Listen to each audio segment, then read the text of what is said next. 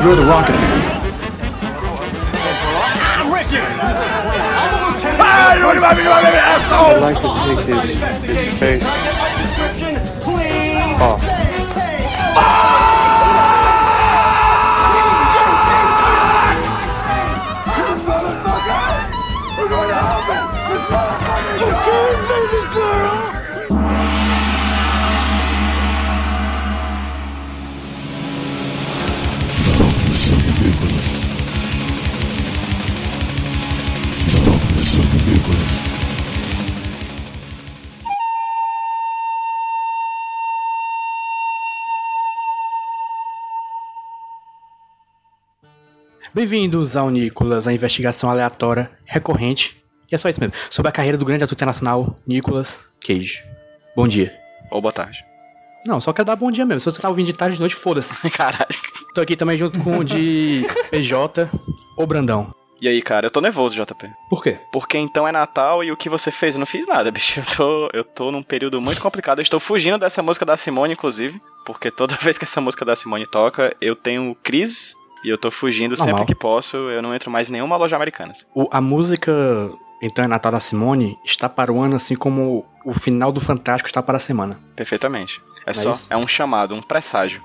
Também estou aqui hoje com Roberto ou Rudinei. Olá, JP. E já eu estou muito tranquilo porque eu tô escutando a música da Simone, do Então é Natal, só que eu tô escutando na versão do de Nest, que ou seja, é um trapzão de Natal. Já não bastava trap, agora tem um trap de Natal. Foda, viu, bicho? O que é que tá acontecendo aí, cara? Mano, quem, quem é o doido que, tipo, uma hora dessa tá batendo prego aqui no apartamento? Não faz sentido, tá ligado? E esse aí que tá batendo prego é o Load, o Comics.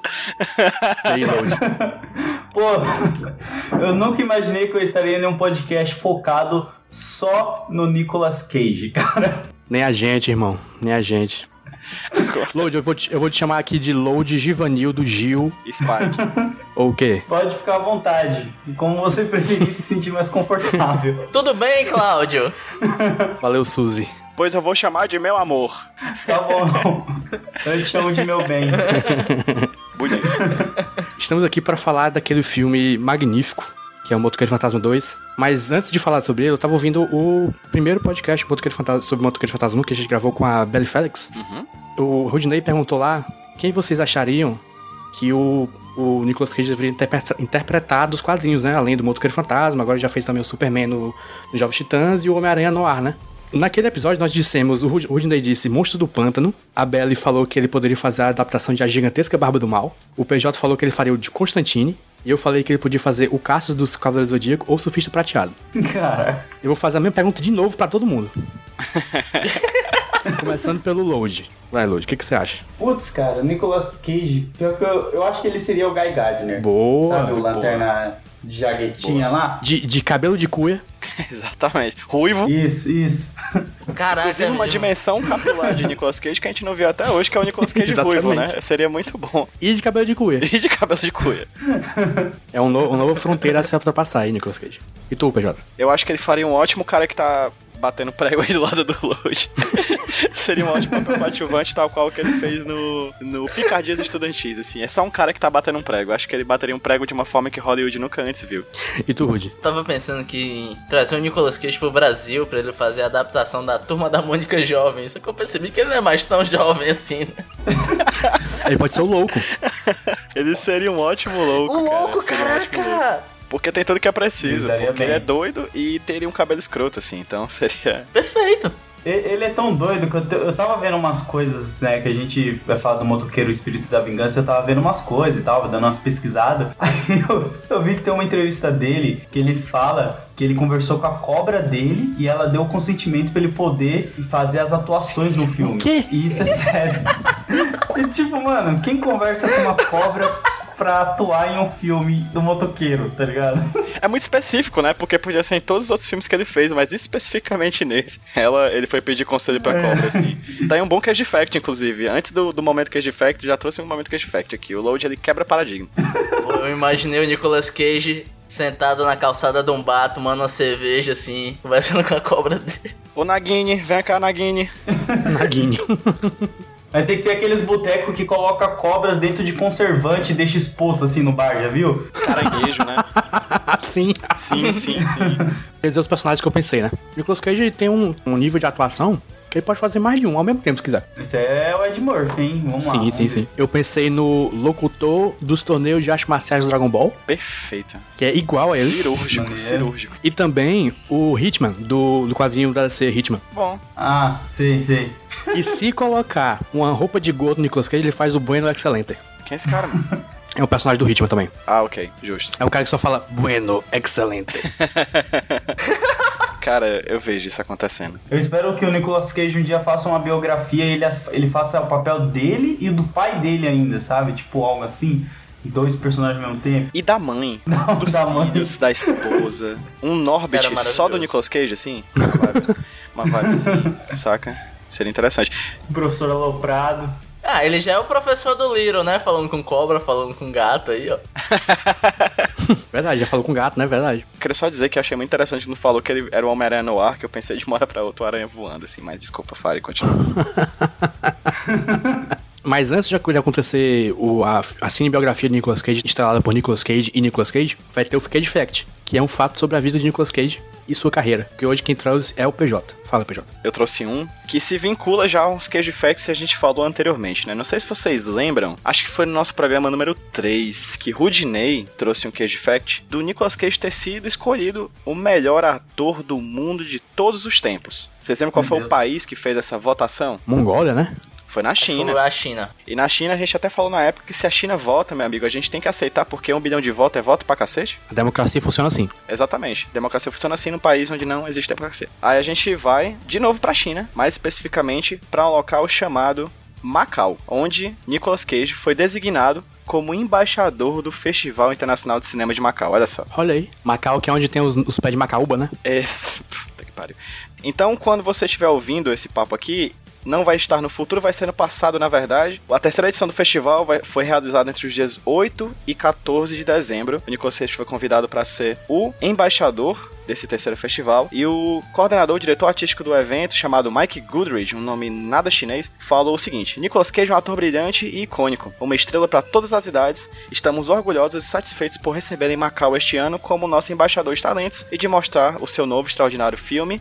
Mandy, olha só, ele vai lá apresentar Olha aí, o Mandy voltando. o filme e tudo mais. Eu queria só dizer uma coisa: essa informação foi lançada em agosto desse ano de 2018. O fato do Nicolas Cage ser embaixador desse festival. O podcast Nicolas é de abril de 2018. E Macau, pra quem não sabe, é uma colônia portuguesa na China. Eles falam português. Fica aí a dica se ele foi escolhido ou não como embaixador do Festival Internacional de Cinema de Macau, por causa da nossa influência ou não. Vou deixar em aberto. Essa questão, tal qual o Homem-Aranha, vai ficar no ar. Já, voltamos já. Adorei.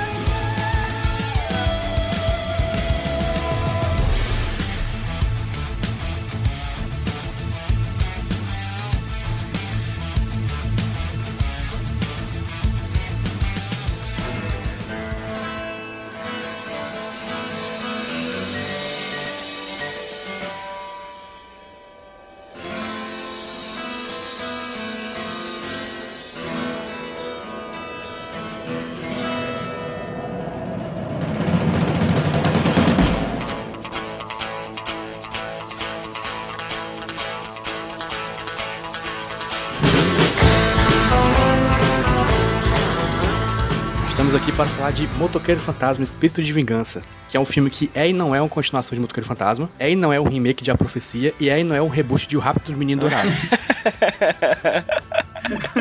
Ah, muito bom. É um, é um filme que tem todos esses paralelos cinematográficos já existentes, bem profundo isso, né? E essa frase que já é mais profunda do que o filme inteiro, né? Sim, o filme é mais raso do que um Pires. Inclusive, que- vocês lembram qual é a primeira cena do filme? É. Não. Aquela moto em alta velocidade com o desperdiçadíssimo Idris Elba em cima dela? Idris Elba, verdade, verdade. A placa Ah, da sim. moto é NC5753T. NC é de Nicolas Cage. Sabe o que quer dizer o 5753T? Hum, não. Nem eu, eu só queria dizer que era NC, era Nicolas Ah, Cage. só queria dizer isso mesmo. É o número da RG dele, alguma coisa do tipo. É, quando a gente for ver mais filmes dele, vamos procurar esse número 5753T pra ver se a gente acha alguma coisa. É tipo aquele número lá da, da Pixar, né? A113.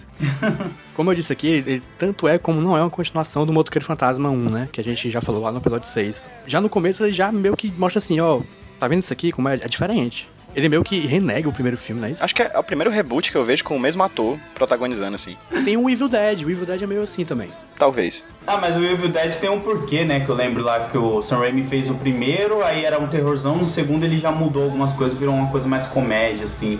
O primeiro ele fez totalmente independente, o segundo foi, tipo, comprado pra algum estúdio, ele resolveu fazer a mesma coisa de novo, só que com mais dinheiro. E mais comédia. Sim. Pois é, só que isso aqui é sem motivo. Esse segundo filme do motoqueiro, cara, eu tava reassistindo ele. Nossa, faz muito tempo que eu tinha assistido ele. Tipo, eu acho que. Ele é de quando? 2009? 2011. 2011. Olha, eu tô achando que ele é de 2009. Tanto tempo faz. Eu não lembrava que ele era tão bizarro assim, cara. Tão ruim assim de bizarro. Hoje, esse filme me trouxe a memória das primeiras vezes que eu encontrei uma coisa na vida chamada decepção. Porque tinha lá o primeiro, ótimo filme, né, Rudy? Não, mas assim, na época eu assisti o primeiro e falei, caraca, esse primeiro é massa, hein, doido? E quando anunciaram o 2, eu vi o trailer. E o trailer desse filme ele é muito bom. Nossa, a caveira O trailer tá é legal. queimada, O trailer é legal. velho. Parecia ser um filme mais sério, um filme mais voltado pro terror. E eu com meus amigos, a gente tava tipo, caraca, vai ser muito louco, pivete. Eu lembro que o trailer vendia muito terror do filme. Aí um desses meus amigos foi assistir no cinema, porque a gente era meio pobre e não tinha dinheiro pra ir pro cinema, mas um tinha e foi. A expectativa da gente era ele voltar no colégio pra gente conversar sobre o filme, né? E esse cara, ele voltou assim, uma decepção. misturado com uma raiva tão grande que eu lembro assim dele falando: Puta que pariu, meu irmão, eu gastei dinheiro com isso. Meu irmão, eu super teria voltado dizendo que o filme era excelente, só pra vocês ficarem instigados. Só pra frescar com a cara de vocês. Sendo amigo do Rudy naquela época, provavelmente voltaria com a mesma opinião que eu voltei hoje, que é, esse filme é até ok. Não. Porra, eu não acho não, velho. Pô, se a gente for ver que nessa época que saiu o Motoqueiro Fantasma 2, a gente já tinha o Homem de Ferro, né? Que o Homem de Ferro, ele é de 2008, Já tinha cara. três anos de universo compartilhado da Marvel. Era de 2008 que começou. Três Olha anos, aí, brother. ó. Já tinha coisa pra caramba. Tinha Thor, eu acho. Tinha o outro Hulk. Já tinha estreado Thor e Capitão América. Pô, já tinha a trilogia do, do Nolan, do Batman. Tava um ano de lançado, ser lançado Vingadores, entendeu? Tipo, já podia ter sido bom, assim. Só que não quiseram. Um ano não, ele, ele, ele estreou, assim, ele é de 2011, ele teve um, uma estreia limitada em dezembro, mas ele estreou em todos os cinemas mesmo no mundo em fevereiro de 2012. Então foi tipo dois meses antes do Vingadores. Caceta mesmo. Uma coisa a gente tem que dar pra esse filme. Ele, mais uma vez, ele é adventista. Adventista. Porque ele preveu, ele foi o pioneiro em colocar o super-herói em contato com uma criança chata, primeiro do que o Homem de Ferro 3. verdade. Verdade. e Adventista eu tenho quase certeza que não é isso, Woody. Mas tudo bem, eu te Eu não entendo. entendia o termo aí, mas tudo bem. Vanguardista, é isso que tu queria falar? É um filme adventista, ele não trabalha nos sábados. A gente acabou de ofender alguns ouvintes adven- adventistas, talvez, mas enfim. Desculpa, gente. Um abraço aí pra galera adventista. Mas pelo que eu tava vendo, esse filme, ele, ele é cinco anos depois do, do primeiro, né? Isso, o primeiro é de 2007. Eu acho que, tipo, eles teve que correr bastante pra gravar, né? Por causa daquela treta dos direitos autorais da Marvel, né? Porque senão o motoqueiro ia voltar pra Marvel. Em 2013 já voltou. É, com vergonha, mas voltou. Aí, ó. Volta o cachorro arrependido. Mas uma coisa legal que eu tava pesquisando é que o projeto, a ideia era pra ser um filme adulto, né? Um filme mais 18. Filme R, né? Classificação na gringa. Filme pornô. Deve ter. É, é tanto que isso condiz com a escolha do diretor, né? Que aqui são dois, né? Mas assim, são dois diretores. Sim, sim, é o Neville Dean e Taylor. Que juntando não dá um inteiro. A gente já falou dele aqui quando a gente falou do Mom and Daddy, que é um filme bem legal, hein? Não venha falar mal de Mom and Daddy, não deixa. Que são diretores também do Adrenalina. E aquele filme do, do videogame lá, como que é o nome? Super Mario Bros. O Gamer? É gamer. Mas é legal porque assim, esses caras, eles meio que evoluíram, né? Pelo menos um deles, né? Que é o que dirigiu o Mom and Daddy, que eles se separaram, acho. Acabou o relacionamento. Que ele tá fazendo agora aquela série, o Happy, sabe? Que também é baseada em quadrinho. Sim. E a série é bem legal. Mas esse Do filme não é bem legal, não. É legal sim. O que, que vocês acharam do filme Ignorar o Primeiro? Não senti falta em nada, assim, pô, eu precisava ter conhecido o primeiro, porque ele já fica contando várias vezes a origem dele, né? No início Sim. do filme. E tem umas paradas que eu achei bem legal nesse filme, que eu acho que foi a única coisa que eu gostei, que é umas paradas que eles usam de tipo historinha em graphic novel, assim, que fica bem legal. Sim, sim. Uhum. Isso aí eu achei interessante. Eu acho esse filme bem criativo visualmente, assim, em tudo que ele. em várias coisas. Tipo, tem essa parte da graphic novel, tem também quando tem aquela, aquele vilão que aparece que fica tudo, tudo meio escuro. Acho legal aquelas cenas. E a parte quando ele tá falando por telefone, né, com, com o outro carinha lá. Sim, sim. E fica tendo Ah, uns não, cortes brother. de câmera estranhos, um- umas paradas bem diferentes, assim. Ah, brother, essa parte do telefone pra mim é a pior conversa de telefone que eu já assisti no filme, cara. Eu achei horrível também. É, então, ela é bizarra, mas eles experimentaram umas técnicas muito loucas, assim. Vamos supor, você tá começando a editar, aí vem o seu tio e fala, pô, faz um DVD de foto de casamento pra mim. aí você começa a testar as coisas. É, tipo isso, tá ligado? Você começa a mexer com essas coisas. Porra, o pior que eu tive essa sensação que tipo, o cara aprendeu a fazer aquele tipo de transição. A cara, caraca, isso é foda, hein?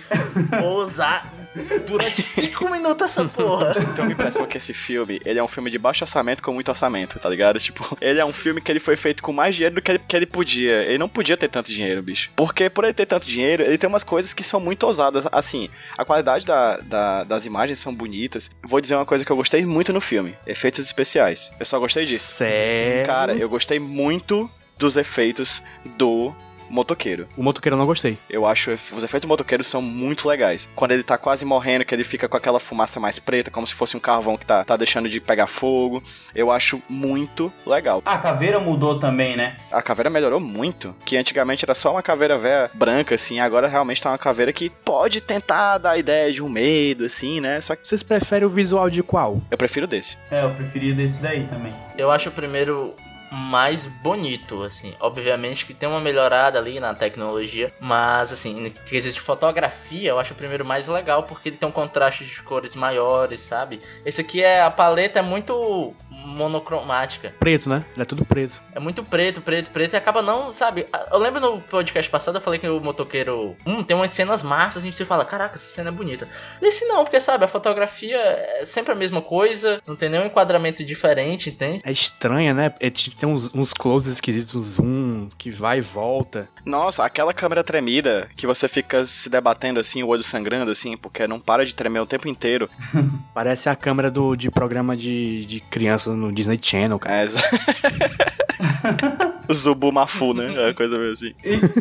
Uma coisa que, que eu senti falta, que tem no primeiro, eu achava da hora, era que mostrava o Nicolas Cage se transformando no motoqueiro por inteiro, né? Nesse não, eles cortam assim, tipo, você vê só um pouquinho da transformação, de repente ele já tá transformado. Aí quando ele vai se destransformar é a mesma coisa, nem mostra ele se destransformando assim, sabe? Tem, no final mesmo, já falando um pouco do final, ele só abaixa a cabeça assim, tipo, opa, voltei, ele tá bem, o moleque tá bem? Tipo, e aí, cara, você tava possuído agora há pouco?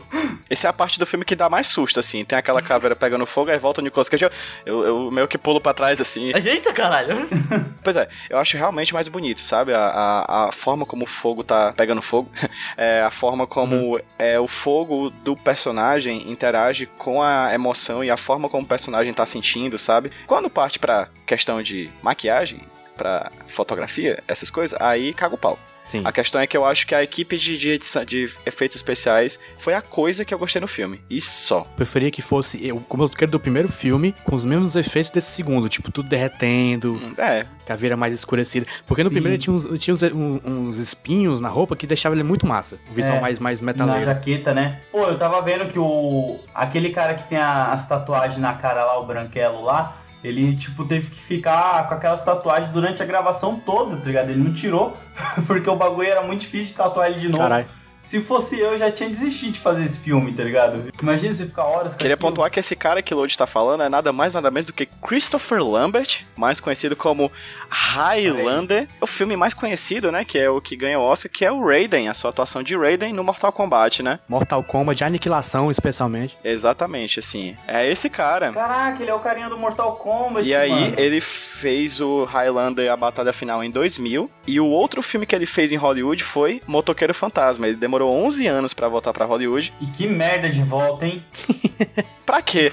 Tem certas coisas que é melhor não voltar, né, gente? É francês, ele, ele não se importa com Hollywood, não, ele é francês. Ele é francês, então é Christopher Lambert. É Christopher Lambert, exatamente. Posto aí que eu não sabia. Outra parada que eu queria falar aqui do filme, que eu achei o personagem do Johnny Blaze aqui muito mal explorado. Ele é muito mal escrito. Não, mas o, o filme é mais escrito, né, menino? Deixa eu desenvolver. Quando eu vi que o plano inicial era ser um filme mais 18, mais violento, né? Eu acho que eu comecei a entender um pouquinho, porque tem horas que o personagem do Nicolas Cage, ele é aquele cara que tá com drama, meu Deus, eu estou com um demônio no meu corpo, e do nada ele é só um bonachão, sabe? Que está lá fazendo piadinha, e do nada ele é um cara sofrido, é um cara bonachão, sabe? E ficou esse desbalanceio direto. Eu não sei o que eles quiseram fazer Verdade. com esse personagem, sabe? Não sei, eu não, não entendi qual é a índole dele ali. Tem aquela cena que, que ele, ele flerta a enfermeira, né? Tipo, isso é nada a ver com o resto do filme. Sim, mano, o que, que é aquilo? E no começo ele tá recluso, sabe? Não enco- en- encontrar pessoas, porque não sei o que, sabe? No final ele tá até dando um rolê de moto com o moleque todo feliz, tipo o pai mesmo, né? Nossa, cara, que forçada de barra aquela, aquele papel de pai que ele tem. do- É, é é tudo muito forçado nesse É filme. muito ruim. mano. Eu já falei em outros programas que. Outros péssimos programas, ou melhor, outros ótimos programas sobre os filmes péssimos que a gente já fez, né? Que sempre tem um ator que se destaca que eu gosto, ou uma outra pessoa que se destaca que eu gosto. Nesse filme eu não gostei de ninguém. Ninguém no filme. Eu não me importo com nada nele. Eu quero que todos morram, sabe? Eu não. Menos o Idris Elba, que é conhecido também como o homem mais sexy do mundo em 2018, escolhido por uma dessas várias revistas que fazem escolhas de homens mais sexys do ano. Escolhido por mim. Escolhido por mim. Mas mesmo nesse filme ele tá muito ruim, cara. Tá tipo tudo muito ruim. Não, é aquela hora que ele fala que ele foi salvar, salvo por Deus e ele tá meio que grudado na árvore. Tipo, parecia um sketch do Zorra Total. Puta que pariu! e que toca a Marceleza, a Marceleza francesa, o hino da França toca, tipo, ah, eu fui. Cara, é muito ruim, ele tá muito mal colado. Do nada vira Looney Tunes, velho. Esse filme todo tem um, um- tem um humor estranho. Sim, cara. Aquele vilão do cabelo branco fica contando piadinha o tempo todo. É muito estranho, velho. É, cheio de frases de efeito. Pelo amor de Deus. É, inclusive, quando ele se torna aquele cara. Aquele cara branco, eu parei o filme porque eu estava rindo muito, cara. Ele é muito feio, bicho. ele é um cara normal, um ser humano, ok. Aí quando ele se transforma num demônio, ele vira um cara branco, parece feito de mármore, assim, parece que pintaram com pó de arroz, assim, sei lá. Com aquela pasta, como é o nome? Pasta d'água, assim. É muito mal feito, cara. Eu comecei a rir, gargalhar nesse Era, momento. era pra ele parecer meio morto, né? Mas só só parece pálido. É. Todo mundo nesse filme Todos, atua mal, todos, todo mundo é todos, horrível, todos, todos. terrível nesse nível, assim. Mas tem uma cena que a gente tem que parabenizar a atriz, tá? que é a cena que o Nicolas Cage ele vai intimidar um cara e ele começa a gritar e fazer a, a voz dele fica fina, fica gritando e balançando a cabeça assim pro cara. E eu, assistindo, eu tava morrendo de rir aqui, bicho. Tava me acabando de rir. Aí a mulher tá presen- presenciando essa cena e ela tá olhando com a cara de medo, assim. Eu falei, caraca, parabéns pra ela não tá rachando o bico nessa cena, bicho. Não, bicho, isso aí, é pra- isso aí é o poder do editor, viu? Porque eu acho que ela riu também. Esse é o take 27, mano. Tem como não, cara. Não tem como segurar aquilo, não. Assim, é ter que parabenizar o ator que não riu, né? Porque, ah, ele não riu porque ele tava com um celular na boca, né? Tem esse detalhe também. É verdade. Que ruim, mano. Que ruim. Aqueles efeitos dele quase se transformando, aparecendo o olho preto, assim, é muito ruim aquilo, cara. Nossa. É muito ruim. É, é desgracento esse filme, cara. O PJ fala do, do efeito visual bom aí, mas o Lloyd lembrou bem dessas cenas que ele tá com o meio transformado. Desnecessário. E, e vale lembrar que o molequinho lá, se. Eu não sei, eu acho, eu espero que não. Mas eu acho que eles estão querendo dizer que aquele molequinho lá é o irmão perdido do, do Johnny Blaze, né? Que nos quadrinhos Danny Kent é o irmão perdido do Johnny Blaze, que fi- vira o Caveira Azul, que ele vira no final do filme. Tem uma ligação, só que ao mesmo tempo é totalmente jogada, assim, sabe? Tipo, olha aqui, ó. Tem um Danny aqui, é o filho dessa guria aqui. Eu, eu achei meio estranho. Eles não falam no filme, mas o nome do nome dele nos créditos é Danny Cat. Que é tipo o terceiro do motoqueiro, né? É o segundo motoqueiro, né? O, o irmão dele. Sim, sim. Nossa, que bizarro, mano. que bizarro. Cara, uma dúvida. Eu, eu tô muito afim de ler Motoqueiro Fantasma agora. Só pra ver se é ruim desse jeito as revistas, bicho. Load, eu, eu ia te perguntar isso em algum não é momento. possível, cara. Tem revistas boas no Motoqueiro Fantasma? Porque de filme não tem. De filme a gente tem dois aí que prova isso muito bem, né?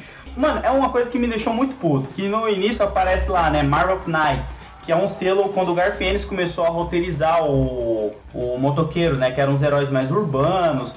Tem o Justiceiro, essas coisas assim. Eu achei que ia ter alguma coisa do Garfienes nessa história aí. Só que não tem nada e é muito ruim, mano. Mas tem Estrada para Nação do, do Motoqueiro Fantasma, que é bem legal, que é do Garfienes, cara. Vale a pena você dar uma lida nela. E aparece, se eu não me engano, o cara de cu Olha. nesse daí. Se eu não me engano. Tudo do Preacher? É. Assim? É, porque como é o Garfienes que escreveu, ele faz uma referenciazinha, assim, mas é algo bem bobo, assim.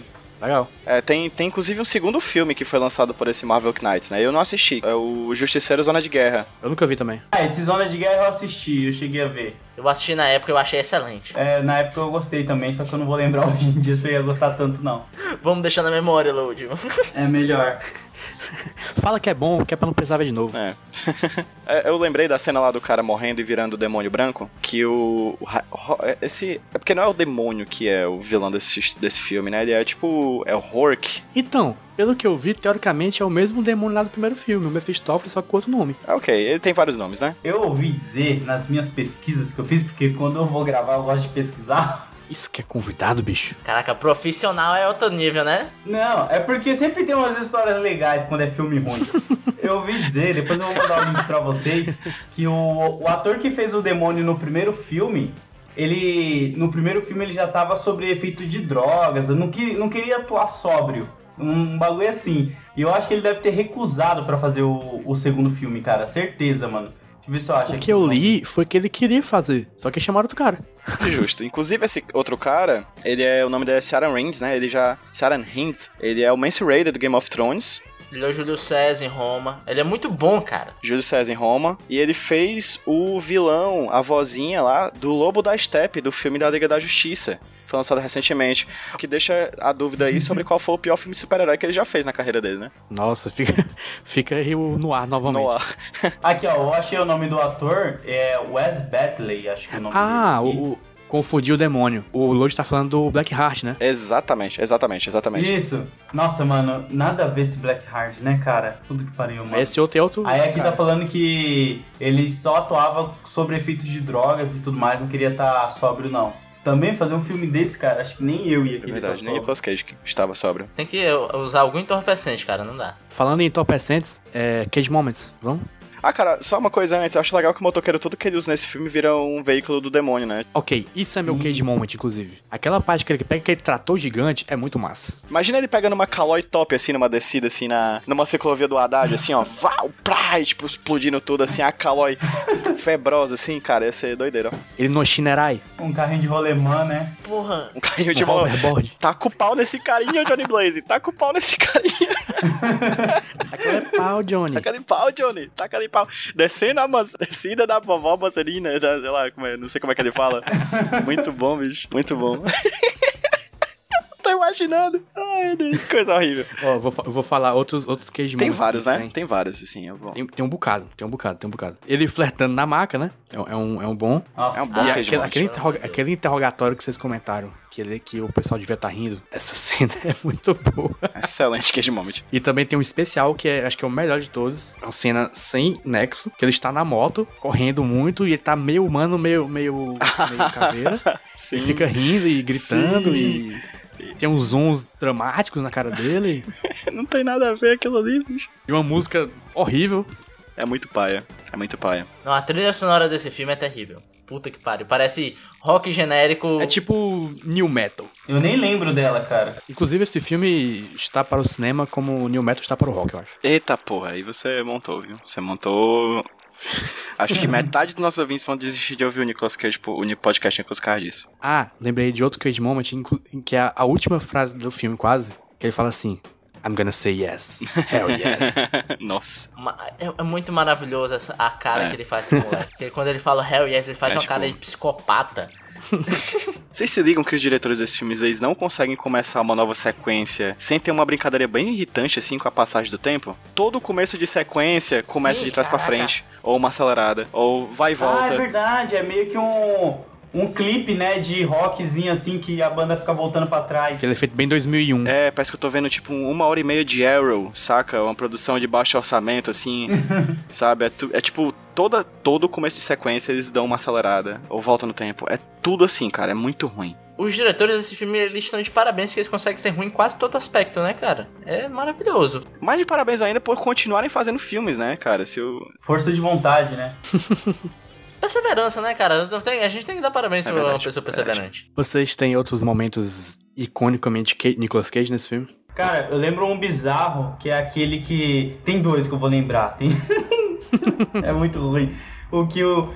O Will Zebra. Não, eu não consigo falar o nome do cara. É o Morrow. O Elba. É, o Morrow, ele vai dar o pão pro Nicolas Cage, eles ficam conversando lá, ele tenta chorar pra falar do pai dele, eu não consigo ver que ele tá querendo chorar ali naquela cena ali. Sim, cara, ele tá muito no automático. E ele entra lá dentro daquele negócio que parece ser onde Jesus foi dormir pra voltar depois de três dias. E aí ele é uma loucura, assim, a parada. Ele não sei o que tá acontecendo ali, que ele quer ser um motoqueiro ou não. É muita doideira, mano. E quando ele bebe o vinho mais pra frente também, quando a mina tá de sniper lá, que não sei como aquela mina aprendeu a tirar de sniper tão rápido. Do nada, né? Do nada. Tipo, nossa, nós temos armas. Aí tá cheio de arma lá, mas tipo, cada um pega uma e vambora. O Lodi me lembrou desse pão e pelo pão eu lembrei que esse filme tem vários momentos que eu chamo de. É claro que foi do cu, Rob. Porque tem alguns momentos que as coisas surgem, sabe? Por exemplo, o cara, eu tenho um pão. Aí tira o pão. Eu fiquei, caralho, de onde veio esse pão, brother? Aí o Nicolas Cage no finalzinho tá abaixadinho assim pra virar um motoqueiro e ele se levanta e tá com a corrente. Porra, de onde veio? E o mais excelente é no final tá tendo a perseguição de carro e do nada o vilão pula em cima do carro da mulher. Eu falei, caralho, o cara brotou assim, sabe? Deus respawnou. O, o que mais bizarro, eles tentaram forçar o lance do Zatkiel, né? Que é aquele anjo recusado lá, que acontece isso nos quadrinhos, que é pra ele poder ficar com a chama azul. Eles dão uma explicação bem porca no início lá, o Idris Elba, ele explica assim pra ele, ah, um anjo renegado, não sei o quê. E aí só pra usar isso lá no final pra ele ir embora de azul. Ele tá bom, ele parece que ele viveu o moleque com, aquele, com aquela magia lá, não dá pra entender. É muito ruim, mano. Posso falar meus Cage Moments? Deve. Eu gosto muito que o principal poder do Nicolas Cage nesse filme é ser o pior ombro amigo de todos, né, cara? Ele é um péssimo ombro amigo. A mãe tá lá, tá tensa, pô, meu filho vai morrer. Ela diz assim: por mais que eu quisesse falar sobre meu filho, você nunca entenderia. Aí ele fala: oh yeah, I get it. You're the devil's baby mama. Tipo, você é a mãe do demônio. É o diabo do, o diabo do humor bizarro que tem nessa merda desse É, filme. cara, ele fala isso várias vezes. Ela chega tensa pra ele, triste pra ele, e ele faz alguma piadinha. Tem uma hora no finalzinho que ela fala assim: Eu já cometi muitos erros na minha vida, mas o Danny é a única coisa boa que eu já fiz. Porra. Mensagem bonita, né? Mensagem interessante, mensagem emocionada. Aí ele fala assim: nesse caso é melhor a gente certificar de que ele não se torne um anticristo, né? Se eu fosse a mãe dessa criança, eu olhava pra ele e dizia: Meu filho, vai te tomar bem no meio do do seu cu, vá, pelo amor de Deus. Eu tô aqui triste e você vê com essa besteira. Tem um momento lá que ela fala, tipo, ah, a gente venceu, o moleque fala, a gente venceu, não sei o quê. Ele olha com uma cara bizarra pra câmera assim e fala, eu acho que a gente venceu. Aí, tipo, e aí? Tipo, isso é, quer dizer que um sim ou não? Eu não entendi, você tá do mal agora? Tipo, o que que aconteceu? Não entender é uma reação muito comum nesse filme. Você não entende as coisas, é. Olha, a gente tem que falar nu- numa parada que, assim, no primeiro filme, o Nicolas Cage, o maior poder dele era apontar pras coisas. Eu, eu, eu lembram, né? escrevi isso E aqui. nesse filme a gente tem um duelo de apontada, velho. Que? Não Eu lembro não disso, lembro disso. O Nicolas Cage apontando pro Idris Elba e o Idris Elba apontando pro Nicolas Cage. E sabe, pra ver quem aguenta mais tempo apontando ali. Se Caralho. fosse uma hora e meia É disso, eu maravilhoso, assistiria. O que eu anotei aqui sobre apontar é porque eu senti falta das apontadas. No primeiro filme isso é muito icônico, é muito forte. Ele aponta ali, eu, opa, alguma coisa tá acontecendo aqui. Não, que não tem apontada. triste, é triste. Só tem essa apontada do duelo. Duelo por duelo, eu prefiro duelo de motocicleta do outro filme, né? É verdade, muito mais legal. Eu não sei se ficaram zoados, tá meio doido assim, naquela cena em que ele leva uma, um tiro nos peitos, assim, aí ele fica girando, deitado Mano, no ar, é assim. Não faz o menor sentido. Não, o cara joga uma granada de efeito. Isso, aí ele, quando para, ele tá girando. Assim, gente, vocês que estão ouvindo a gente, que não assistiram o filme, pensem nele deitado, só que ele flutuando no ar e girando, assim. Tal como uma Blade Blade. Só porque sim. A explicação que eu tive pra mim, que eu peguei assim pra mim, é que ou na hora ali deu um erro na renderização ou foi glitch. E todo mundo tá olhando assim meio com a cara, o que que tá acontecendo? Blender travou. Aí de repente eu nem lembro qual é a próxima cena, cara. Tipo, eu dei um gap. o cara que editou mostrou pro diretor com o cu trancado, né? Morrendo de medo, aí o diretor. Ei, bicho, tá legal, ó. deixa assim, deixa hora, assim. hein? Eu achei bom. Liberdade poética. Essa cena faz parte da briga, da briga num, num, num- num- como é que fala? Um, sei lá, um negócio de obra, sei lá o que é aquilo. Que tenta muito vender o, o motoqueiro como um monstro de filme de terror, né? Só que não funciona nem um pouco. Não funciona. Lodi, eu também tenho uma teoria, cara, de que isso acontece porque o roteirista ele tem, sei lá, 8 anos de idade. Justo. Porque para pra pensar na cabeça da criança falando assim, porra, imagina que louco eu fazer um, motoqueiro tomar um míssil nos peitos, ele saindo voando no ar assim, saca? Ia ser muito massa, velho. Posso te jogar uma informação nos peitos, Rudney? Mesmo no meio dos teus peitos, Manda. Sabe quem é a história e o roteirista desse, desse, desse, desse filme? David S. Goyer. Também conhecido como o cara que roteirizou a trilogia Blade, Jumper, a trilogia do Cavaleiro das Trevas, O Homem de Aço e Batman e Superman vs Superman. Olha o currículo desse cara. Ele foi do céu ao inferno nesse tempo, ele fez isso tudo. Algumas vezes. Ele foi e voltou, foi e voltou. Eu diria mais, ele foi pro céu e foi pro inferno e lá ficou, né? Durante um bom tempo, porque o cara fez o 1 e 2 do Blade, ok, fez o 3, é. Jumper, é. Cavaleiro das Trevas, ok. Homem de Aço, é. Batman, uh, agora também Motoqueiro Fantasma. Espírito de Vingança também faz parte do seu currículo. Extenso até. Ele tá desempregado, né? Agora, atualmente. Que bom. Eu acho que esse filme, cara, ele ficaria legal se ele fosse, tipo, dois episódios de uma série do motoqueiro aleatório, assim, sabe? Porque como filme, ele não se sustenta. Tipo, ele não te deixa preso em nenhum momento. Tipo, não parece ter uns conflitos pra você ir resolvendo, assim, sabe? Tanto é que o, o jeito que ele mata o, o- o demônio lá, eu falei, mano, por que, que você já fez isso no início? Tipo, volta pra casa e acabou o filme. É, não, não parece um filme, né? Aproveitando esse, esse decaído de ânimo, nossa, notas. Roberto Dinei, por favor. Eu achei no filme bem, mas bem, mas bem ruim mesmo, de verdade. O roteiro é fraquíssimo, tem várias incongruências, até lógicas. Por exemplo, tem hora que o, Nico, o Nicolas Cage, não, o motoqueiro tá brigando com um, um dos vilões em cima de um carro, aí ele pega e joga o cara pra cima, Uhum. né? E o carro tá tipo a 100 km por hora. Cai reto. E o cara cai de novo em cima do carro, ele sobe e desce, sabe? Tudo bem que você tem um ser do inferno pegando fogo, mas assim, vamos respeitar as leis da física, né, sabe? Gravidade, apesar de ter gente que diz que não existe, existe. Aí tem essa ruma de forçada, um pão sujo do nada, uma arma suja do nada, sabe? Ele é ruim em todos os aspectos. Então pra mim ele é um filme nota 2,5. Foi generoso ainda. Nota de Nicolas Cage, mais uma vez. A escrita prejudicou, então, como eu falei, o personagem, o protagonista de Johnny Blaze, você não sabe o que, que ele é. Se ele é um cara bonachão, se ele é um cara atormentado. E assim, se fosse pra ele ser as duas coisas, não souberam equilibrar. Isso prejudicou a atuação de Nicolas Cage. Porque tem hora que ele tenta ser dramático, ele é ruim. Tem hora que ele tenta ser o cara bonachão, e também é ruim. Pra mim a nota é 6, único e exclusivamente pelo gritinho que ele dá na cena que ele tá intimidando o cara. Verdade. Perfeito. BJ, Brandão.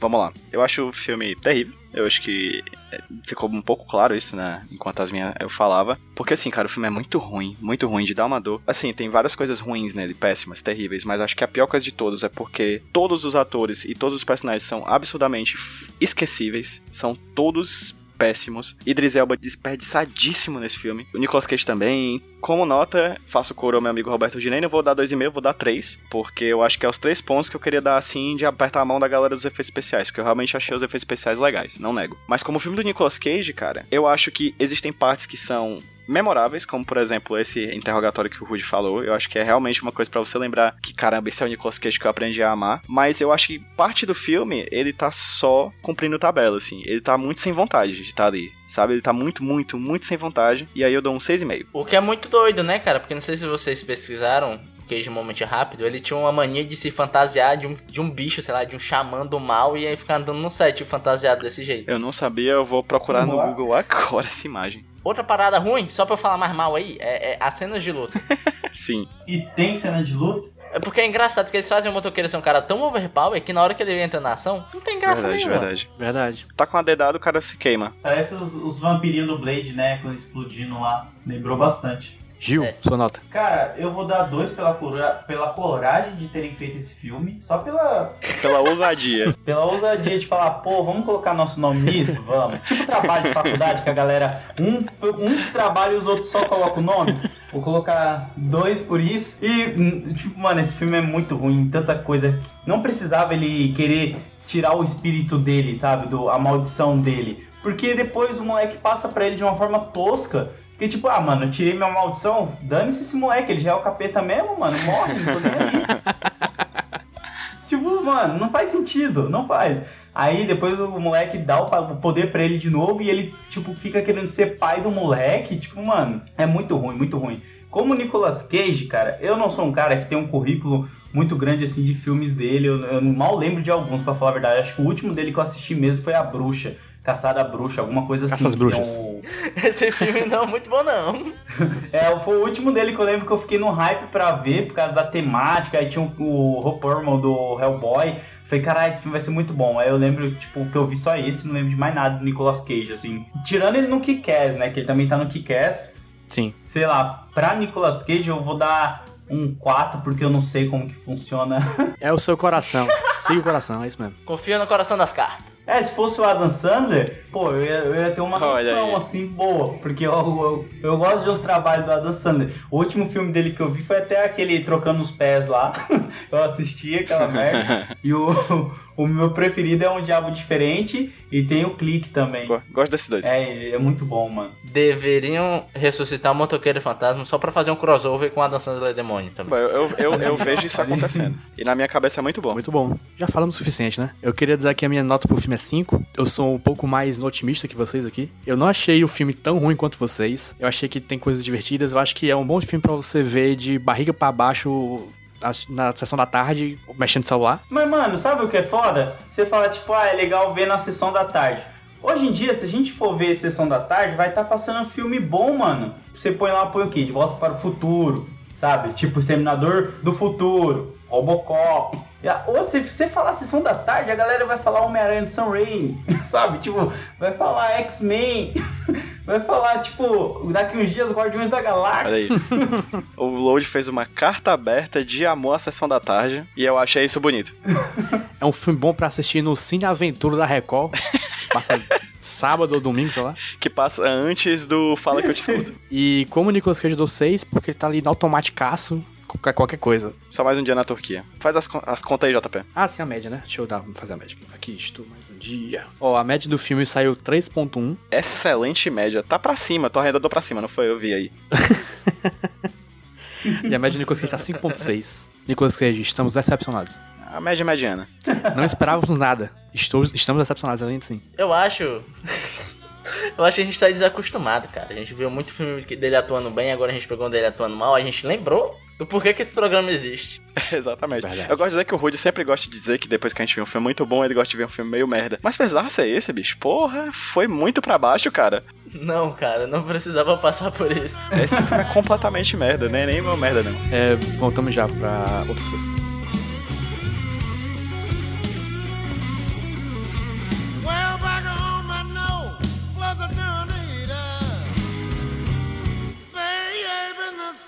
Sunshine every day.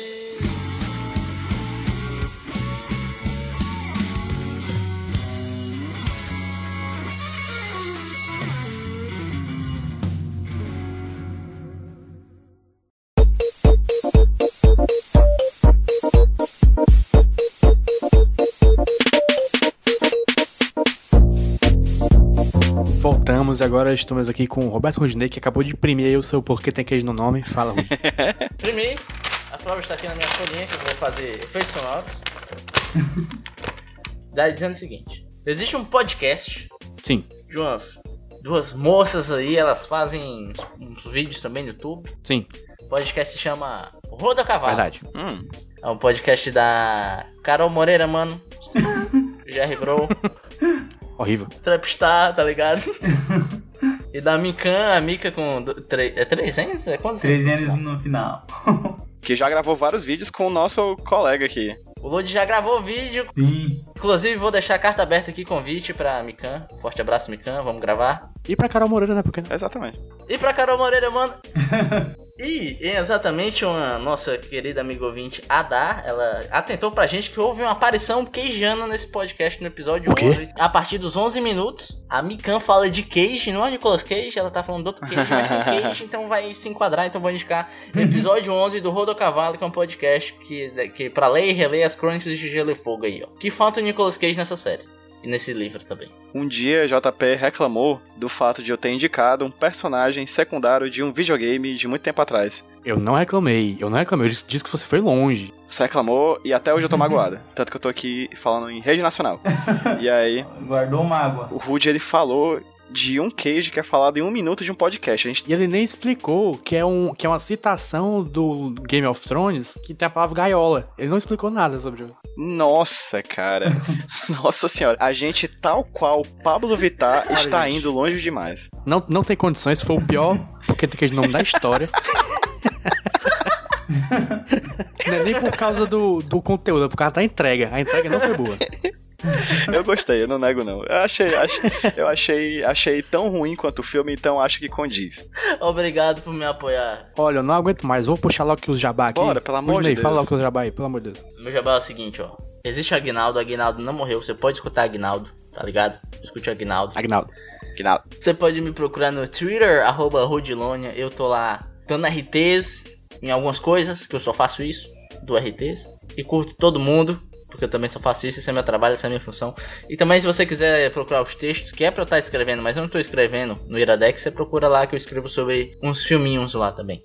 E se quiser me dar dinheiro pra editar seu podcast, aí que você tem que me procurar mesmo, brother, porque eu tô precisando. Pedro Joseph. Cara, HQ Sem Roteiro, podcast semanal sobre histórias em quadrinhos. Load já participou há muito tempo, inclusive a gente tem que marcar aquele dia lá, né, hoje? Sim, mano, tô te devendo aquilo lá. E, como sempre, sigam as redes sociais do Podcast Nicolas no Instagram, Podcast Nicolas, no Twitter, Podcast Nicolas, no Facebook, é Podcast Nicolas, e no seu coração é Podcast Nicolas. Então, vai lá, procura essas redes sociais, siga a gente, porque lá a gente vive fazendo joguinhos, vive fazendo perguntas sobre Nicolas Cage pra saber se você é um Nicolover de verdade. Ou se é apenas um Nico Poser. O Nico Poser, exatamente. A gente faz essa divisão social. Por exemplo, a Adá, por exemplo, já ganhou o prêmio de melhor Adá por ter indicado só porque tem queijo no nome, que o Rudy falou. Então seja você também o melhor, o melhor lacuna, seu nome, do, do podcast Nicolas. Ah, outra parada que eu queria falar, eu queria mandar um abraço pra um ouvinte. Um abraço. Que veio falar com a gente aí no Instagram. Vocês lembram desse caso aí do cara que veio falar, tava passando por um momento difícil, disse que deu uma ris- risada com a gente aqui, e é isso aí, cara. Não vou deixar o papo motivacional, mas vou só desejar força aí, brother, vai dar certo. É nóis.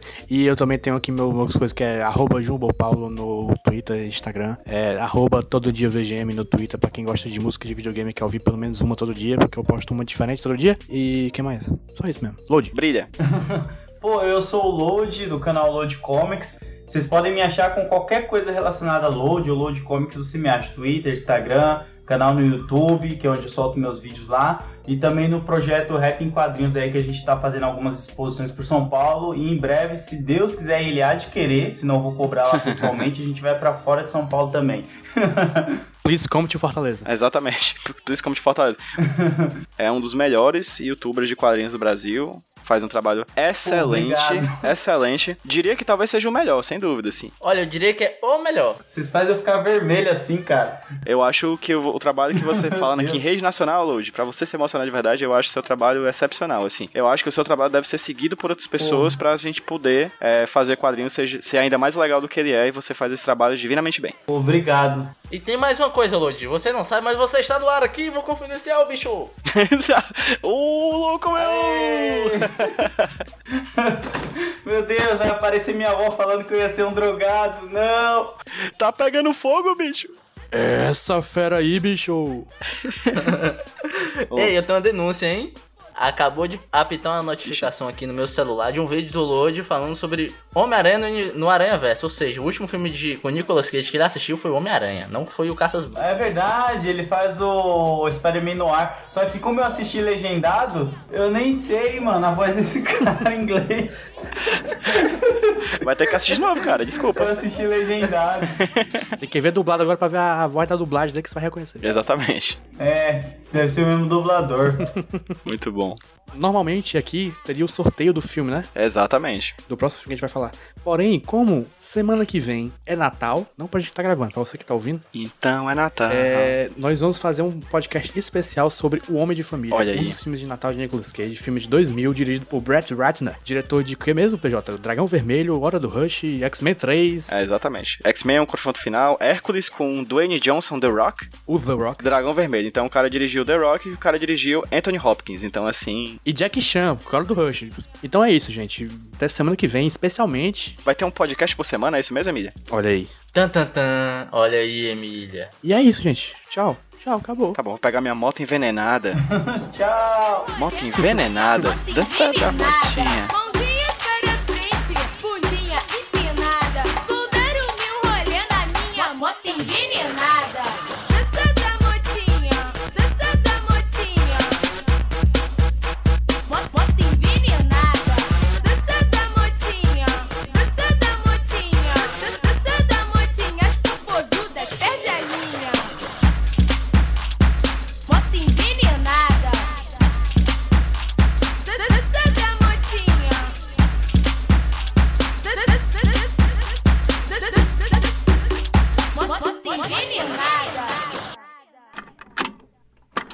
Sou o Rudinei e eu editei esse podcast.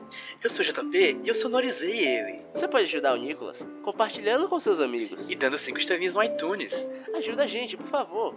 Deixe o seu recado depois do bip. Tchau!